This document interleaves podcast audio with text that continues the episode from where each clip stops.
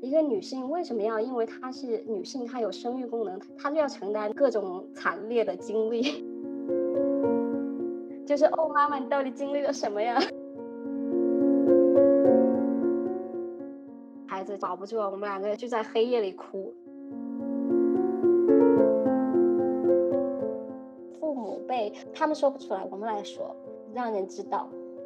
让人记住。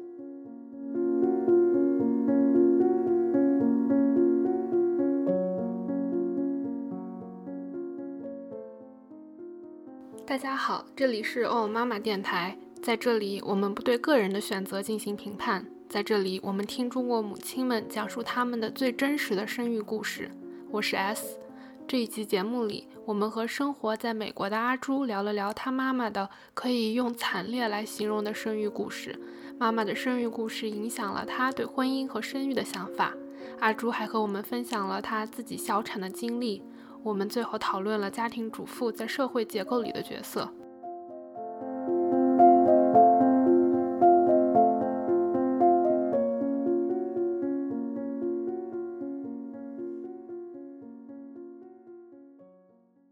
大家好，欢迎来到我们欧妈妈的第三期节目。这一期节目，我们请来了生活在美国的阿朱，请阿朱跟我们做一下简单的自我介绍。大家好，我是阿朱，我今年三十五岁了。我们一家有三口人，我、我老公和一个快要满十四个月的小女孩。自己的家庭呢比较特殊一点，我来自于中国中部的一个非常小的小镇。我的家里有七口人，爸爸妈妈和五个孩子。我是家里的二女儿，我上面有一个大姐姐，下面有一个三妹，有一个四妹，然后有一个五弟。那么大家听到这样一种情况呢，可能不需要我过多的解释，为什么在我们的国家国情这样的背景下，会有我们这样的家庭存在？你动一动脑筋，你一定会知道是怎么回事。很高兴今天能够来到这个节目，跟大家讲一讲我母亲的生育故事，以及我自己的生育故事。谢谢主持人提供的这个平台。你妈妈会跟你说她的那些生育的故事吗？我的妈妈开始跟我描述她的呃生育故事，并不是一个很完整的一次性的过程，而是一个很连续的一个一个片段的讲的。然后我是事后根据她讲的那些零零碎碎的片段，然后把这些事情都串起来，才构成了一个完整的对她的生生育故事的认知。那么这这个整个故事的最开头的一个碎片呢，是一个很。比较戏剧化的瞬间，那个时候我大概已经有十多岁了吧。在那之前，我妈妈从来没有跟我讲过她生孩子的事情。呃，我当时就是知道家里有四个孩子，然后她生了。这么多孩子都没有跟我描述过他生孩子的事情，那么这个戏剧化的片段呢？就是有一天我十来我十来岁的时候，有一天我家有一本相册，我就在翻那个相册，相册里面有一个小女孩，就是一个婴儿的照片，大概是百天大的那种留影。呃，我一直就不太确定那张照片里是谁，然后我那天我就问我妈妈说啊，这个照片里这个小女孩是我的妹妹嘛？就是是我当时的。就是三妹，我可以说是三妹。我妈妈就跟我说：“哦，这不是你的三妹，这是你的小妹妹。”然后我当时就奇怪，我说：“我我怎么还有一个小妹妹？”她那天的时候就呃跟我稍微讲了一下，说其实我们家不止四个孩子，然后我们家其实啊她还有一个还有一个就是最小的那个女儿，当时是实在她没有留住，然后她就是没有办法就把她给送给别人了。那个时候是我第一次知道这样的事情，就我非常的震惊，因为这样的故事我那个时候都只有在电视剧里面才会可能看到这样离奇的情节。我妈妈就当时还让我把拿拿就是去找我的铅笔盒拿出一张纸。就是他可能怕他忘记了，他就让我把每个孩子出生的那年月日记下来。我现在还有那张纸，就是已经泛黄了，上面是我大概十来岁的时候笔记写的，呃，姐姐是什么时候哪一年哪一月，嗯，哪一个时辰出生的。比较伤感的是，你回头看那张纸片，就是姐姐我。然后我的三妹都有名字，因为都在身边嘛。弟弟也有名字，中间就有一个只有一个年月日没有名字，因为她是那个送走的女孩，我们也不知道她叫什么名字。然后这是第一个知道哦，原来我妈妈的生育的故事里面还有这么样惨痛的一段。嗯，当然，这个是这个是其中的最开始一段，后面的片段呢，就是陆陆续续知道，这并不是最惨烈的 一段，最惨烈的还在后面。她在我最小最小的妹妹遗弃之前，就是其实我的三妹。也当初也是被送走一段时间，就送到别人家里寄养，然后还要假装那她不是我们家的女儿那样。后来是我妈妈就是强力反对，一定要把她带在身边，才把她给带回来。就一两岁的时候把她带回来，那个时候她还不认我妈妈，她把我妈妈叫阿姨。我妈妈听到就很伤心。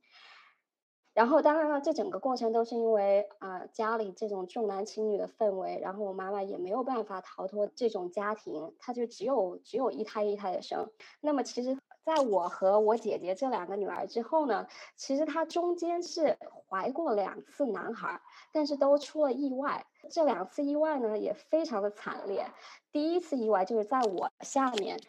怀了一个男孩子，但是他在那个五个月的时候，他感染了腮腺炎，就是那个时候挺流行的一种流行病。我爸爸可能是也是像傻子一样什么都不懂，给他贴了什么麝香，那个那个是对对胎儿不好的，然后那孩子就没了，就小产了，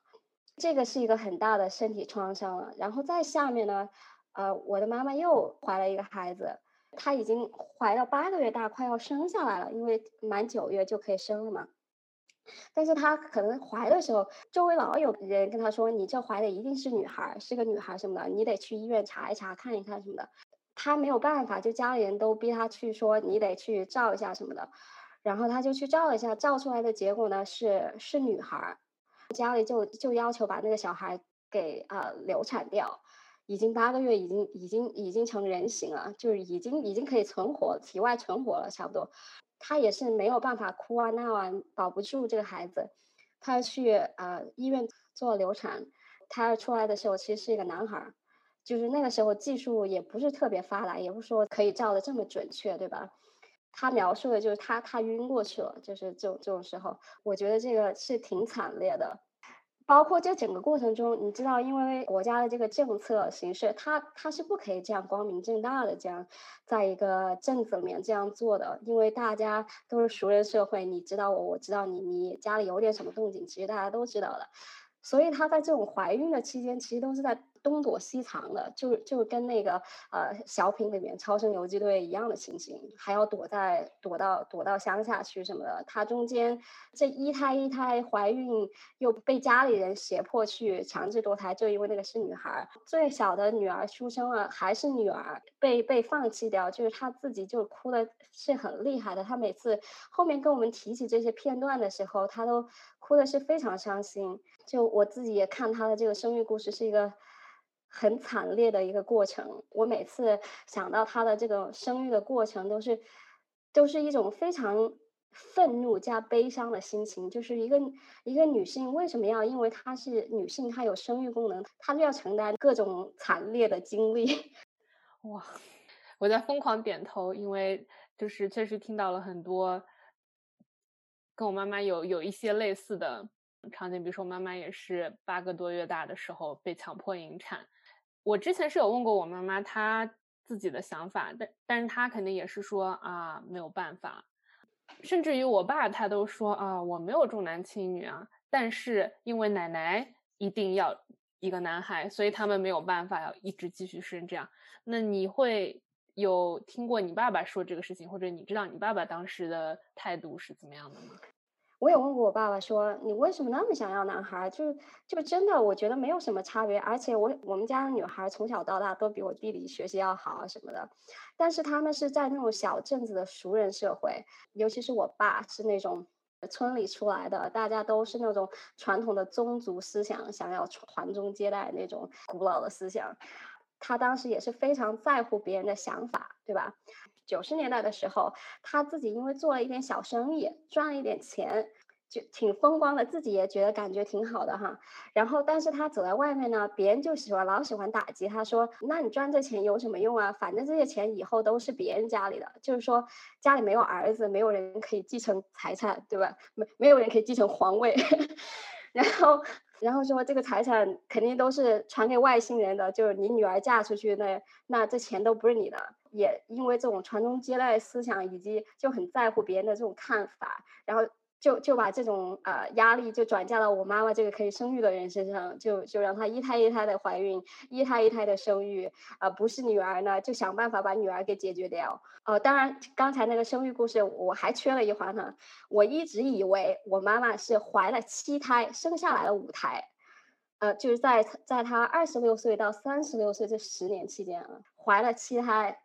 生了五胎这样子，我是在我怀孕。不小心小产了之后，跟他说我小产了，我才知道她其实怀了八胎，其中有一胎是是小产了，因为是小产了，她都没跟我提过。然后我就在想，一个女性十年的黄金时光，就是在十年怀了八胎，那差不多就就是就就不停的在怀孕，每年都在怀孕，这种生活真是太太太惨烈了。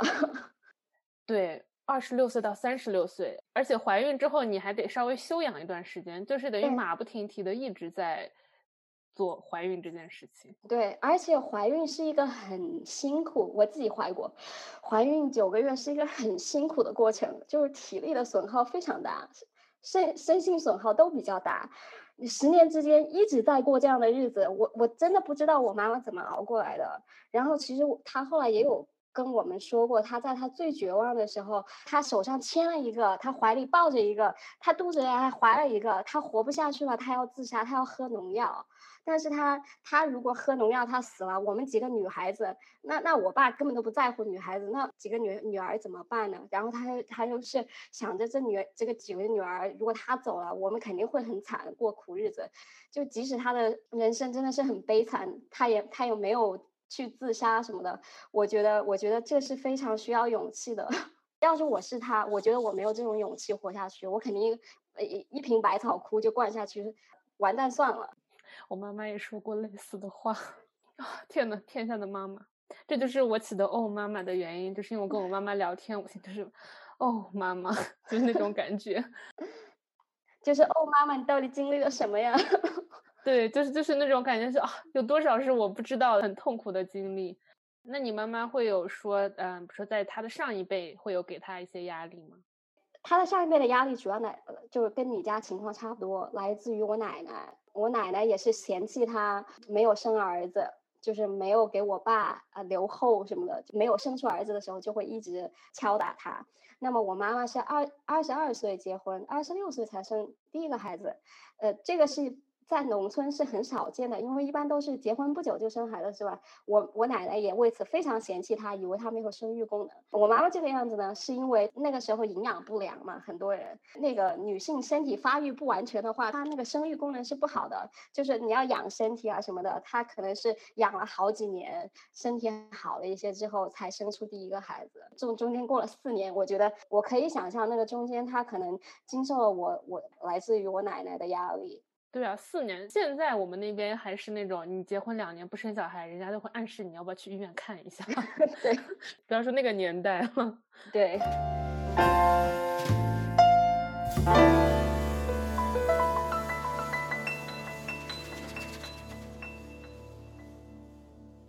你们现在姐弟几个人的关系如何呢？我们姐弟几个人的关系，就我们就都在不同的地方，就我和我的三妹都出国了。我的姐姐、小妹、小妹妹还有弟弟留在国内，就离我父母比较近。我们平常联系不是很多，然后呃关系也还行吧。就是呃我跟我妹妹的关系是最好的，就是三妹。因为他是中间的，我们两个都是中间的小孩儿，我们两个长大的过程中都觉得有被忽视的那种感觉，就老老经常在一起，就同病相怜那个样子。跟大姐呢，就我跟我妹就经常吐喜欢吐槽我大姐，因为我大姐就是第一个孩子嘛，就是就成长的过程中比较愉悦，就是基本上是家里的公主 那种长公主的感觉。那那最小弟弟就是皇子嘛，就千辛万苦得来的皇子。我小时候跟我弟弟关系特别不好，因为我特别不喜欢他。我特别不喜欢他，是因为我父母明显的非常偏心，经常骄纵他的各种不好的习惯和行为。就我小时候也挺有主意的，我觉得小孩子要严格要求一些不好的习惯啊，什么不能骄纵啊什么的。我爸妈就很骄纵他，然后我就很看不惯但我没有办法跟我爸妈杠，对吧？我就跟跟比我弱小的我弟杠，就经常跟他打架。我跟他打架是打最多的小时候。很遗憾的是，我跟我的那个小妹妹，我们所有人跟她的关系可能都比较疏远一点，因为我们没有一起长大。然后她是在嗯十几岁上初中的那个时候，我的父母把他给接回来了。他上初中的时候，那个时候我已经去外地上学了，跟他的感情联络也不是非常的多。有时候我的我的妈妈希望我们姐妹之间，就是我们所有的兄弟姐妹之间能够和睦，或者是联系紧密一点。就他老会跟我说啊，那你就多去跟你的小妹妹交流一下什么的，我就。会觉得很膈应，跟他交流这件事情，就是觉得没有跟他一起长大，我跟他说什么呢？然后始终我对他，虽然不是我把他送走了哈，但是我心里总会有一种愧疚的感觉，就是送走的是他，不是我。然后他承受了这样一种被从母亲身边送走的这种痛苦，然后他自己在青少年时期还要承受这种突然知道自己的亲生父母把自己遗弃了这样的痛苦。然后我每次。在他面前，我不知道怎么样跟他交流，就是我每次都会觉得有点紧张，然后因为这种情感微妙的情感在里面呢，我跟他的联络也不是特别多。然后还有一个很遗憾的就是，其实他小时候是一个挺聪明的孩子，他学习也很好，但是我和我们家里稍微条件稍微好一些。就是爸爸把我们都送去上上了好一些的学校，接受了更好一些的教育，然后他就没有接受这样这样的教育，就没有接受到这样跟我们一样的教育。他也接受了教育，后来因为个人发展的轨迹也不太一样，有时候我会觉得跟他就是感兴趣的话题啊什么也不是很多，不知道跟他聊什么。有时候就我觉得很遗憾，其实我也想改进一下这样一个状态。对，我觉得我。以他的立场来说，也也确实是，是感觉好难哟。我就感觉他也就是很很很惨。对 我至少说跟我姐关系很好，就是至少有一个人是一个亲情的存在的那种感觉。当然还有爸妈，但是就我跟我姐关系更好一些。但是他可能就是缺少任何一个这样的人，对，没有那样的存在。而且我有时候会想，就是其实这是一个很重大的一个事件，他生命中很重大的一个事件，这是需要时间和去消化的，这这中间附带的情感会很多。但是我觉得我们家里从来就没有人去问过他，说你心里的坎儿过去了吗？我也我也不敢去问他，因为这这是一道伤疤，我我也不敢去去问他去接。我有时候觉得，也许他需要一些心理咨询。包括他现在他已经成家了，我觉得他亲密关系中存在的问题，可能跟他以前没有处理的这些包袱也有关系。我我不知道是我的猜想是不是准确，但是确实我们家里人也从来没有连敞开心扉跟他聊过。我觉得我们家应该也没有人跟他道过歉，我父母应该没有跟他道过歉，说对不起，我们当初把你给送给了别人。这个真的是需要很多努力、很多时间去慢慢消化才能。可能变得好一点的事情，对，别说他是亲历者了，需要很多时间。就是我这种旁观者，在听到这种故事之后，我我的那种心中产生的那种各种复杂的情感，我都花了很长时间才找了心理咨询啊什么，花了很长时间才慢慢处理完。我听你讲的时候，我真的是在疯狂点头，因为我觉得就是很多事情太相似了。然后我觉得我们那边的人也是这样。就像我妈她说的时候，就是一切事情都很自然，这事情都过去了，那就过去了，就就是这样。当时当时的大家都是这样子，当时大家都结婚，我就结婚。当然大家都想生男孩，那我也想生男孩。对，关关键是父母辈过去了，那孩子是心里没过去，怎么办？对吧？对，父母有时候会说，那我的过去了，你也应该过去，你也应该把这件事忘却。我一直很好奇，就会我有一句话叫做“养儿方知父母恩”。然后也我也经常会看到有人说自己怀孕了之后才能够体会到妈妈自己的妈妈当时的嗯各种体验之类的，你会有这种感觉吗？就是怀孕了之后会觉得说，可能妈妈的有些事情是迫不得已或者是之类的。就是会有改变吗？其实我在没有怀孕之前，我就知道她经历了很多痛苦。虽然我没有经历过这种怀孕带来的身体上的这种痛苦，或者是啊，因为孩子孩子被从身边带走这种痛苦，但是我确实，因为她跟我讲述这些悲惨的故事讲述的比较多，我是能够体会他的他的这种痛苦的，要不然我也不会从小到大都是一个那么愤怒的小孩，我就很愤怒，你知道吗？但是我我不是那种父母有恩论的支持者，我是父母无恩论的支持者，就是父母对小孩是没有恩的，因为这个小孩是没有 决定权的，他是被动的被带到世界上来。父母是因为父母自己的各种原因想要一个孩子，他可能是喜欢孩子，想想要自己的爱有投射的对象，啊，这这已经算是比较一种一种比较好的动机了哈。又或者是想要保住这样一个婚姻，或又或者是想要啊这个家庭的东西有有继承龙脉，对，要要有个皇子，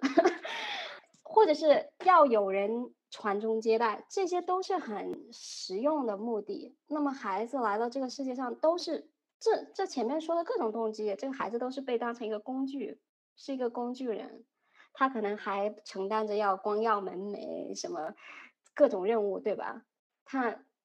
他就没有选择被被带到了这样一个世界上来。如果他父母爱他，那还好；那如果他父母不爱他，不喜欢这这个小孩。那孩子真的是没有什么办法。我觉得父母对孩子是没有恩情的，孩子是来是来这个世界上拯救父母的，完成父母的各种目的的。父母应该是对孩子 才是那种嗯，应该有亏欠的一方，因为他们为了满足自己的目的，把孩子带到世界上。我自己把我的小孩带到世界上，也是这样一种观点，就是我自己。没有能逃脱，就是这种对人生的这种有时候那种虚空什么的 existential crisis 存在主义焦虑，我才把这个小孩带到世界上来。他是来拯救我的，我觉得，所以我对他没有恩。我觉得我父母对我也没有恩。不过我要补充一点，我虽然持父母对我无恩论，但是我的父母对我的养育，呃，就是我应该。尽的责任我还是会尽到。我觉得即使他们不是我的父母，就算我看到一个一对呃老去的人，我看到他们的生活以及什么的，我也会觉得要去照顾一下他们。换句话就是说，对他们的比如说要尽义务啊什么的，或者是照顾啊什么的，不是因为他们是我的父母，而是因为人人对人的这样一种啊。怜悯、共情，我找不到一个准确的词来形容。我觉得可能就是有情感的羁绊吧。对，就是怎怎么说都还是有感情的，对吧？即使可能你的童年不是那么幸福，也可能有那么一点点温暖的瞬间，那么一点点温暖可以让你保持这种情感上的联系。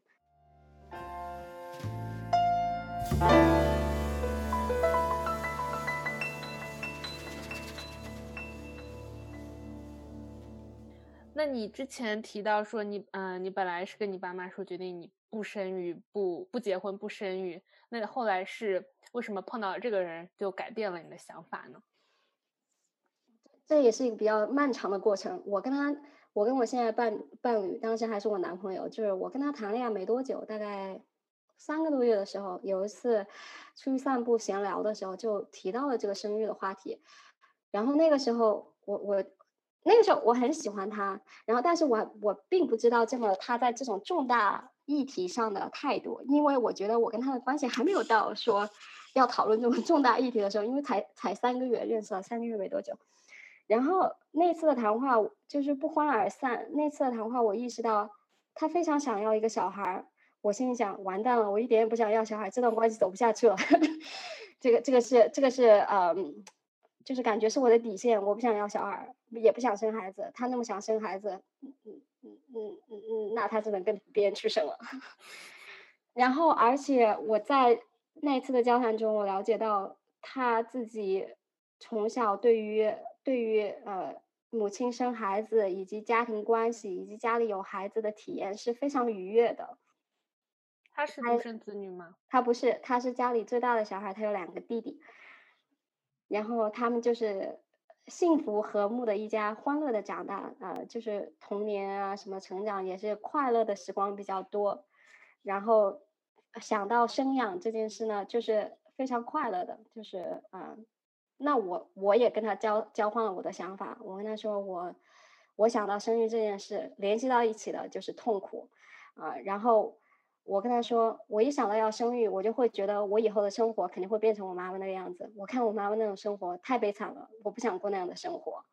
然后那次就不欢而散。后来这个话题似乎就变成了一个禁区，是一个敏感话题，就不怎么交谈。在日常生活中流露出来的对那种小孩的喜欢，我是我是可以感觉到，我看在眼里的。有时候走在路上，他看到别人的小孩在路上玩，那个那个眼睛里冒就是冒星星的那种，我真的没见过哪个男的那么喜欢小孩。我看到眼里我就非常的犹豫，我就说我现在想，那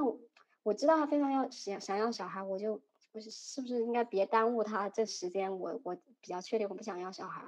接下来一个一个转折点就是。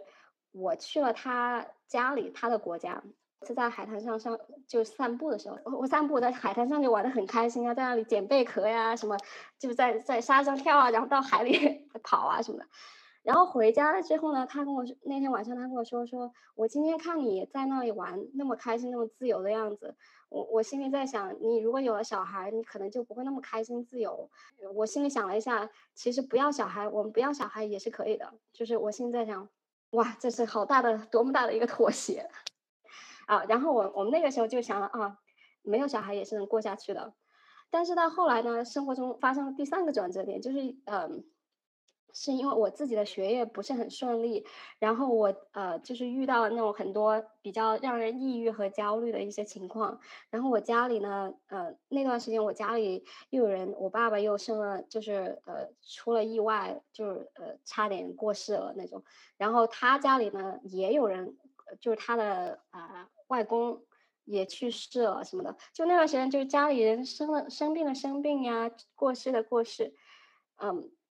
然后有一天，也是我跟他出去散步的时候，他走在我前面，我走在他后面，我就看到我以前没留意，我就看到他那个头上就两耳朵后面的那个白头发，就那个白头发。那天可能是因为太阳比较 好还是什么，我突然看得好清楚，他那个白头发，那那几根白头发在那个地方，我心里就就一阵很悲凉，就感觉家里交易这种啊，就是。啊，都是这种这种死气沉沉的感觉，就是老一辈的人都在过世，都在衰老，然后我和他自己也是在，也是一个衰老的过程。我们两个都三十多岁了，也是一个衰老的，就家里都是一个，所有的人都是一个那个抛物线的另一半向下的那样 一种状态，没有一种朝气蓬勃向上的力量。我觉得很多人有时候期待新生命，可能也是因为对于衰老的这种恐惧，以及对于人终终将死亡的这种。这种恐惧，然后就想要有一点这种新生的力量在那。我那个时候就决定说，我们两个确实也应该要一个孩子，可以给给生活和生命带来那么一点呃鲜活的气息和喜悦。然后那是那是那个转折点。我那天就跟他说说，哦，我决定了，我我还是可以要孩子。哇，那他当时是什么反应呢？他很开心啊，终于如愿了，对不对？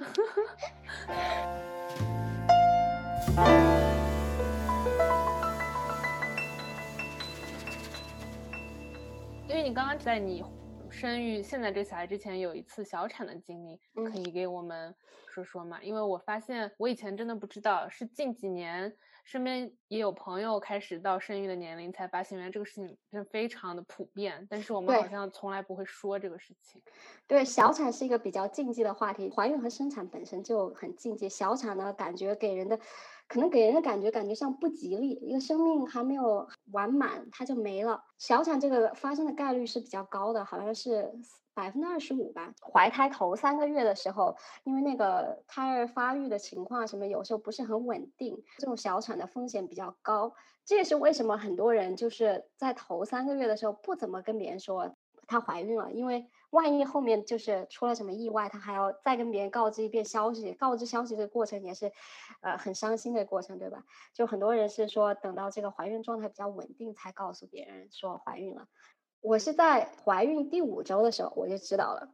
因为我的例假一直都很规律，他没有来那一定是因为怀孕了。第五周的时候我就知道了，那我就去立立马去医院做做检查什么的。那个周的周末我们出去玩了，去看枫叶。那天我就突然开始出血，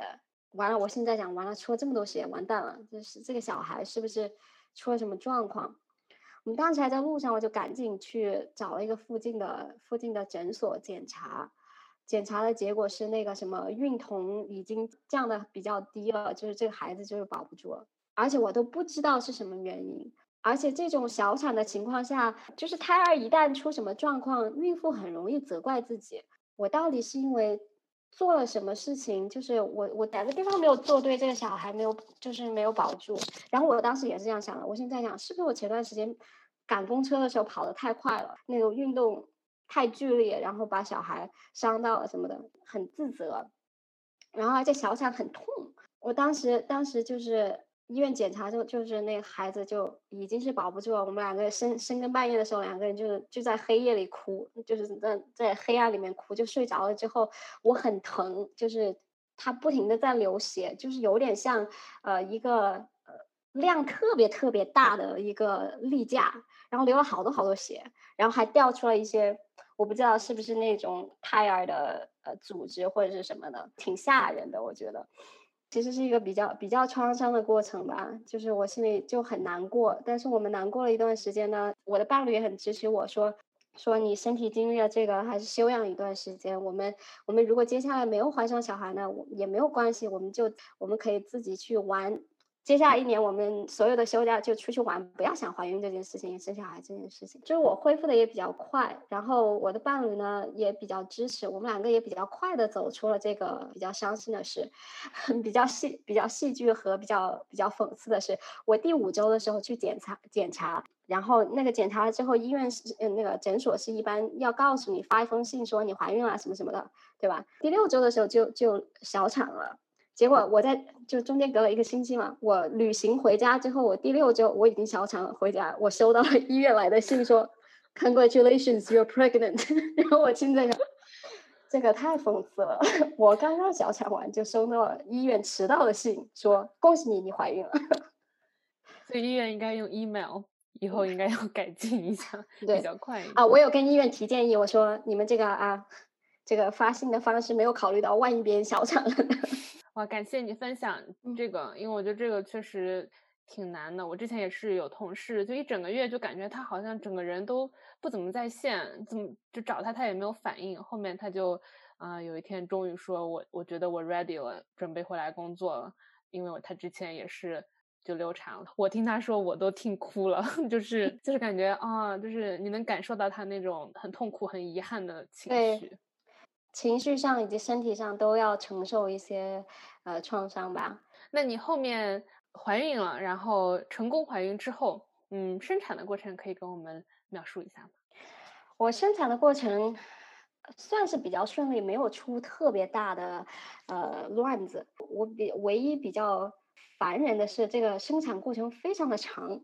我的这个小孩呢，他不知道为什么他老在肚子里，还不愿意出来。就我已经超过预产期十天了，我在想着不行，这个已经超过十天，我感觉接下来我怕出什么意外，我还是到医院去催产。我就我就星期六的晚上住到了医院里面，住到医院就呃催产呢，是医生要不停的跟你先检查，要先检查你有没有宫缩，然后再上不停的不停的上各种药剂、催产素啊什么的，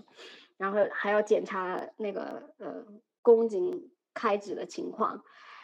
反正中间我就上了很多轮药，就各种各样的药都上。上药呢，其实没有那么恐怖，但是中间比较难受和恐怖的地方就是助产士他要手指进去检查开指的情况，那个好痛，以及以及中间要跟我上那个什么 catheter，我不知道是不是叫导尿管，就是几根管子上面有有两个水球，然后要管往那个水球里面灌水。那个东西好像是帮助你打开宫口的，哇！把那个装上灌水的时候，真的好痛，把我给直接痛痛哭了。就是这个是在医生在助产师跟我用用手指检查那个宫口开的情况之后上，就是检查宫口开已经很痛了，然后就弄那个什么 catheter，就把我给疼哭了。我觉得后面生产都没有那么痛，因为我上了无痛，这个过程就非常的长。上无痛不是说完全没有痛啊，就是你上无痛之前是要承受这个开指的这种宫缩的隐痛的。我在上这个催产素的过程中呢，就一直那个宫缩就开始慢慢的上来了，就你可以慢慢的感觉到那种压力和和疼痛。它就是一阵一阵一阵一阵的这种逐渐加强的痛，就是有的产妇呢，她非常的勇敢，她选择不打无痛，就在这种自然的宫缩的状态下开到十指的时候自然生产。那么我呢，我是非常确定我一定要打无痛，我什么时候开到几指的时候能打无痛，就最就是能多早 打无痛就给我打无痛。但当时也是，嗯，反正不知道为什么过程很长。啊，一直到我是星期六住进去的，我一直到星期一的晚上，才终于开到了五指。那天晚上十点钟的时候，医生说啊，你可以打无痛了。这个时候，然后我就说啊，终终于可以打无痛了。然后就来了一个人，就麻醉师推了一箱那个打无痛的那个呃麻药啊什么的，就是从脊脊椎里面打进去。打完之后呢，就是身体你你的那个下肢就感觉不到了。就你还能感觉到那个宫缩，就是你肚子那个腹部那个地方会有压力，但是疼痛感已经没有了。我觉得至少那个体验是助产士用手指戳进去给我检查宫口要没没有那么痛的。然后生产就就这个产程非常长，你看我从星期六住进去，我星期一晚上才开到五指，然后那天晚上打了无痛之后十点钟打了无痛，星期二早上。六点多钟吧，五六点钟天还没有亮的时候，医生跟我说开够了，你可以开始生产了。然后生产的过程呢，其实挺简单的，就是医生告诉你你要以什么样姿势把大腿抱住，然后怎么样用力，就用力就嗯比较粗俗的描述一下，就跟你大便的时候用力的方式是一样的，然后就就不停的往外推，不停的往外推。当然你是因为感觉不到那个疼痛的话，你可能有时候需要。啊，他们提示你那个宫缩什么时候来，你用力，那个是有屏幕可以监测的，就电脑监测，他们旁边的护士都会告诉你用力 push push 之类的，然后就推推推推了两个小时，把小孩也给推出来了。那个两个小时，我觉得相对前面的好几天 几夜还是比较快的。有睡着吗？中间从星期六到星期二早上有睡着，但是很不舒服，就是睡得不安稳，因为因为你的身体始终感觉到那个隐痛在那个地方，而且你那个胎儿还在你肚子里面，那个肚子很大很重，就算你没住在医院里，你在家里面，你怀胎九个月的时候，那个肚子是非常的大，你行动很不便，你睡觉也不便方便，你睡觉也不舒服，别说你挂着药水睡觉了，你不挂药水睡觉也不舒服，反正就是很不舒服。呃，生育中不仅有疼痛，还有尴尬，嗯，因为你的身体呢是暴露在你不认识的助产士以及护士什么的，当然他们是专业人士，我觉得他们也不认识我，我我也没什么好尴尬。比较尴尬呢，就是你推的时候，有时候会推出你不想推出的东西。我刚才之前不是说。就是你推的过程，其实跟你呃大便的时候用力方式是一样的，所以你生育的生产的时候还会推出大便，有可能就是基本上是生育是屎屁尿都会涉及到的。你的你的爱人如果是陪陪产的话，他会看到这一切。你想，你日常生活中你不想任何人看到你的，就是你看到看到生出来的孩子没关系，你不想任何人看到你的呃排泄物，对吧？就这个是会比较尴尬的。呃，当时你的伴侣有在里面陪你吗？有，他他一直都是他陪了我几天几夜，就是他一直陪着我，然后在旁边跟我加油，握着我的手什么的，嗯。说快出来了，小孩快出来之类的。然后他自己呢，也也没觉得尴尬，什么是我我我自己觉得比较尴尬，他自己没觉得尴尬，因为他知道生产就是这样的，他也很早就接受过这种呃教育，知道生生育是个什么样子，知道他会看到视频鸟，知道会看到血肉模糊的胎盘，但是他都不在乎，他在乎的只是我只看到了那个小孩，我很高兴看到了我的女儿。那就是，然后电视里面，我对声音所有的理解都来自电视，你已经可以听出来了。嗯，因为电视里面就经常就是生完小孩之后，然后他们就小孩稍微擦一擦，然后就抱给妈妈稍微看一下，然后妈妈就会开始对着小孩哭，兴奋和解脱吧，暂时的解脱。你当时会有那种场景和感觉吗？有，就是小孩终于出来的时候，因因为我也推了很久，推了两个多小时，就是也挺累的。然后把他抱抱过来的时候，可能突然一下是。你可能是你的呃孕激素还是什么的，你你抱着那个孩子，他在他在你旁边哇哇大哭，你你感觉就是也想哭，然后我也开始哭，然后就是嘴里还念说啊这是我的女儿，我的女儿。我当时可能脑子里想的不是这种生产的过程，就是想着我前面所有的经历了这么多的思想上的挣扎，以及对于生育的恐惧什么什么什么什么，就感觉生这个孩子出来感觉是一瞬间，但是他前面有很漫长的一段历史。然后你想到这么长的一个过程，还挺不容易的，觉得，就是你抱着那个孩子的时候，就 想哭。那你现在是母乳吗？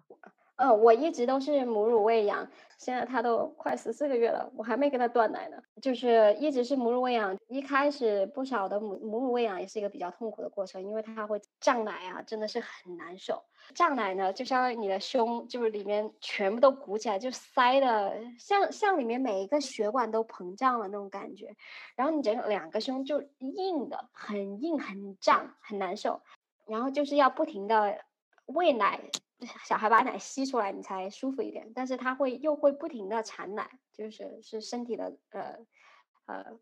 母亲的自然反应，就是身体自然反应。然后有的母亲呢，她还会节食，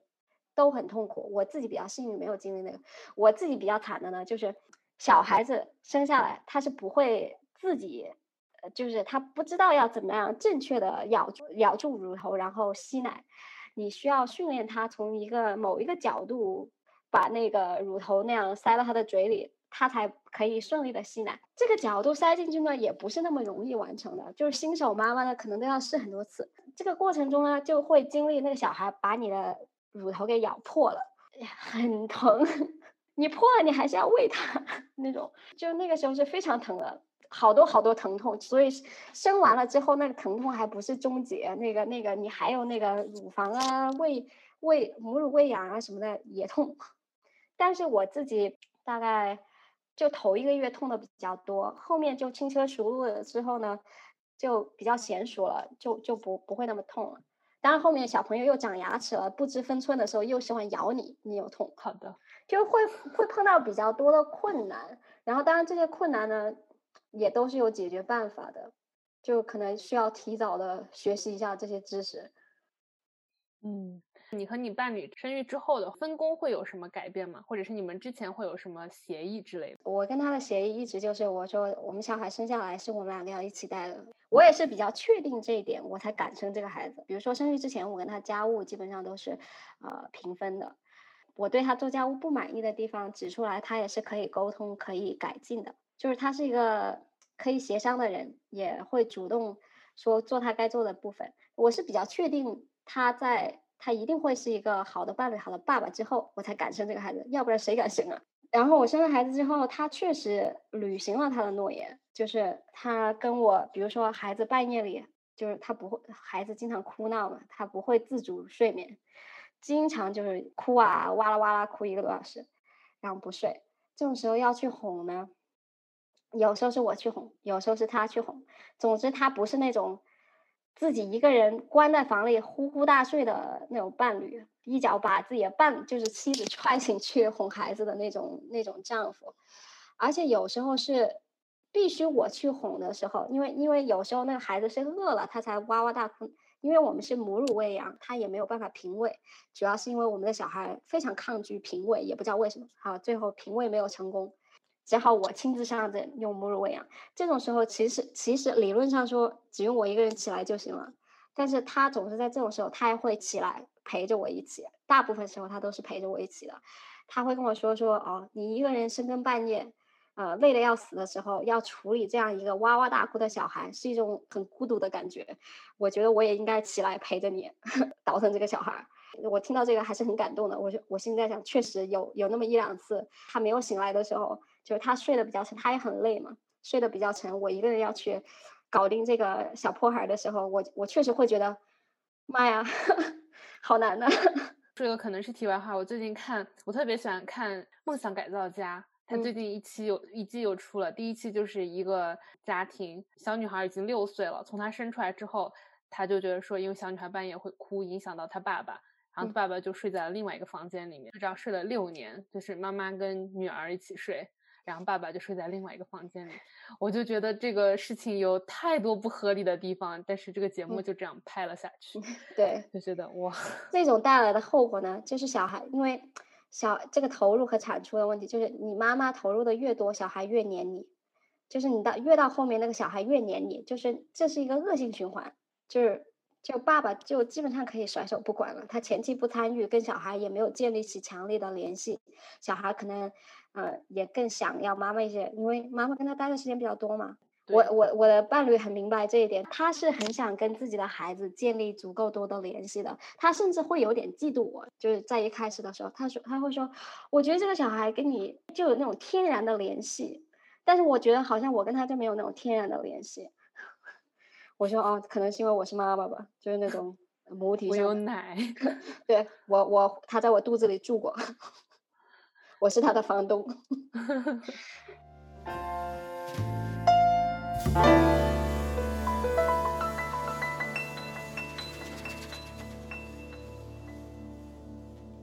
我很久之前我听过一集中文播客了，他采访的是李梦，他采访的是《隐秘的角落》里面那男主角爸爸的后面的那个老婆，她是一个相对年轻，但可能也是三十岁左右的一个女演员吧。他们就会有提到说关于女演女演员在。呃，社会上面对的一些挑战，因为也会有一些稍微年长一点的女女演员说，她们也希望更多的戏，然后她就会说，哦，我觉得这个东西就没有啊，不存在啊，你就是做好自己就可以了，你就是自然而然会获得那些东西。我觉得我就没有遇到过那些事情，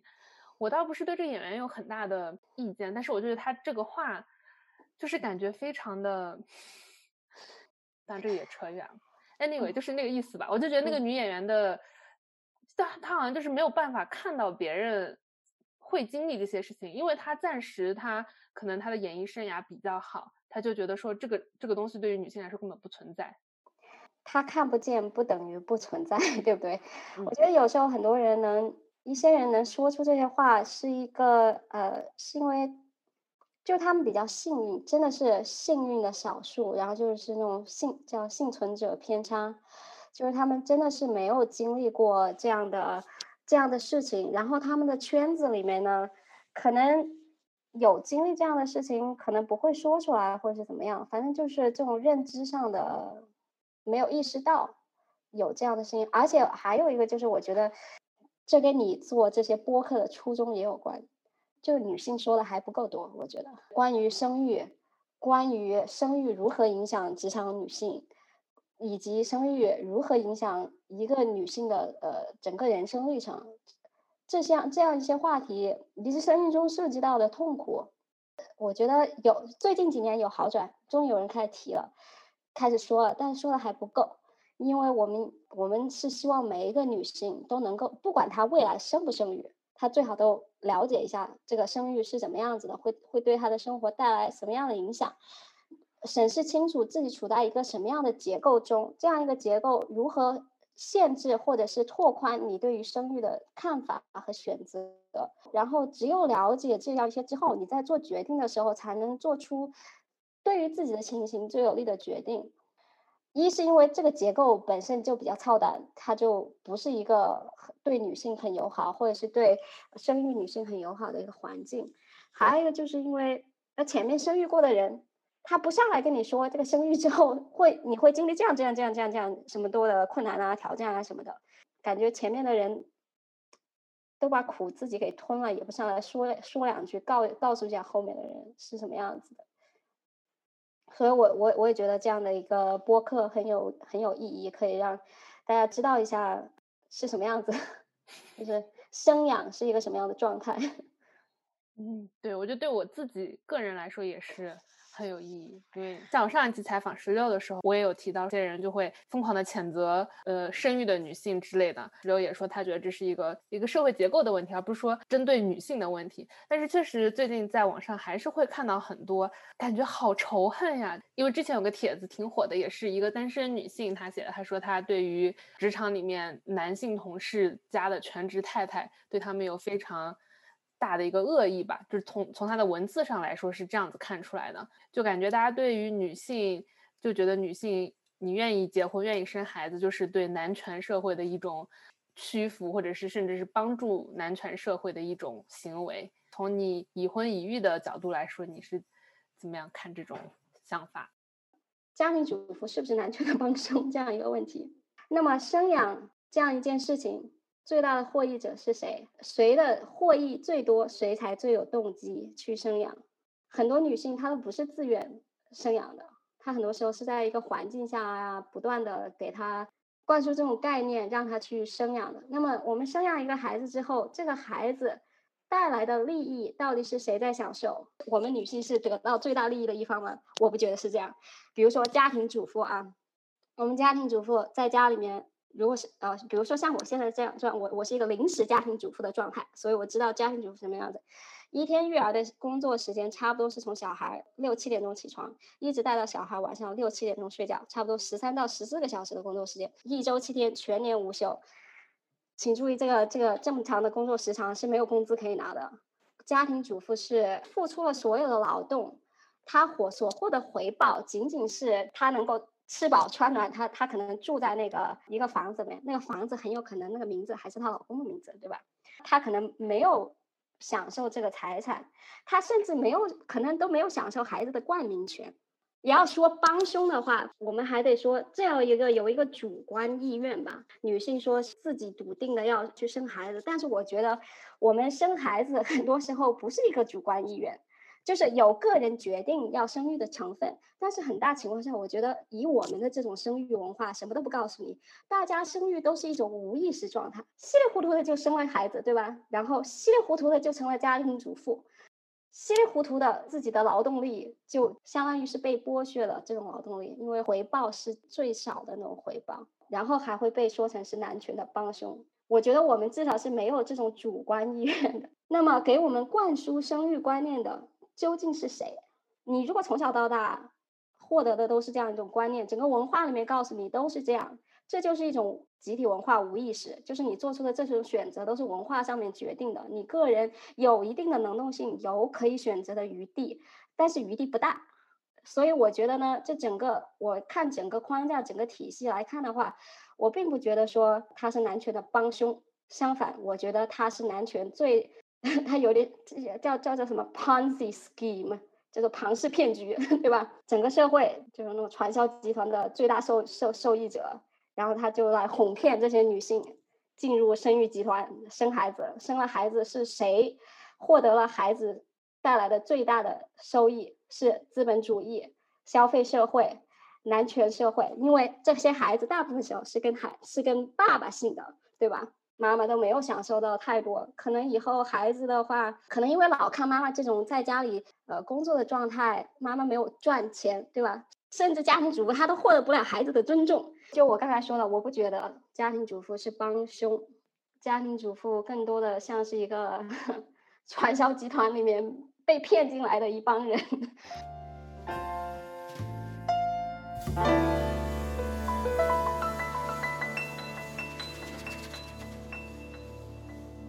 我小时候会觉得我的境遇是特别特殊的，你知道，就是我一个人非常孤独。后面的话，慢慢的我就会知道我境遇根本不特殊，就有很多很多这样的人，只是大家不说而已。对，所以我觉得虽然我们俩家可能隔得比较远，但是我觉得我们的境遇真的很很多类似的，也是很多女孩子可能会有的类似的境遇。对，我觉得找到这样的 community community 特别重要，而且而且我觉得我们能够说出来也是一种，也是一种因为我们的优势和特权在那里。我每次想到，如果不是因为我念书这样出来了，我妈妈的故事甚至不会被人听到，因为大家都习以为常，不会觉得怎么样。但是我我向前有这样的平台，可以告诉大家，有这样的一层一群生活在中国的农村的女性，她的一辈子的生活就是这样的，这样的悲苦的，什么的，他们的故事可以被人听到，因为他们自己讲可能没有人听得到，太那个地方太小，也没有途径。我觉得我们我们更多有一个有一点像那种故事传递者，或者是讲故事的人，把我们所知道的父母辈他们说不出来，我们来说，让人知道，对，让人记住。那我们今天非常感谢阿朱给我们分享了他妈妈的故事，以及他对于生育的一些想法，也让我了解到了生育中很多生理上的部分。我自己确实没有做过这方面的功课，非常感谢。那你最后有什么想说的吗？非常感谢大家听完这期节目，容忍我这么长时间的带着浓重南方腔的普通话。希望听到节目想要讲述自己生育故事，或者是自己母亲或者周周围人生育故事的人来联系我们的主持人。这个节目可好玩了，跟主持人聊天也非常的开心。这里帮他做一下广告，谢谢。好的，那我们今天就先这样了，拜拜，拜拜。如果你喜欢我们的节目，请分享给你的朋友、父母，或者在各个社交平台上分享。如果你或者你的母亲愿意来讲述你们的生育故事，欢迎通过邮箱联系我。同时，如果你有决定不生育的故事，我们也非常的欢迎。希望我们能有下一期节目，我们后会有期。